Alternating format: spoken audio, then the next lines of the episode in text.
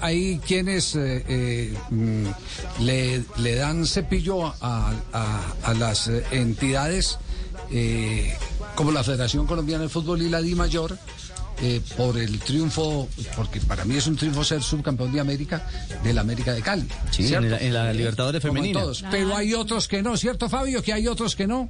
Otros que no le dan, que no le dan crédito al- a la organización, sino que antes le piden a la organización.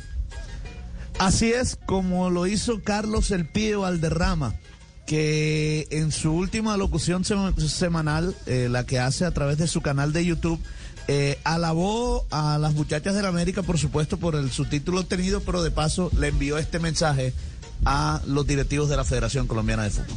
Y después viene las peladas del América de Cali. ¡Mierda! Puro fútbol fino. Juegan bacano, las peladas jugaron la final, pero jugaron bacano, sabroso, felicitaciones. Y ahora espero que después de esta actuación que tuvieron las muchachas, los dueños del fútbol colombiano le hagan un campeonato bacano, como debe ser, largo de un año, como, como debe ser, como se la merecen las muchachas. Felicitaciones muchachas y chévere, qué vaina bacana, les mando un abrazo y felicitaciones. Y vamos a seguir haciendo fuerza y apoyándolas para que sea un campeonato de un año largo, como se lo merecen ustedes. Todo bien, bacano.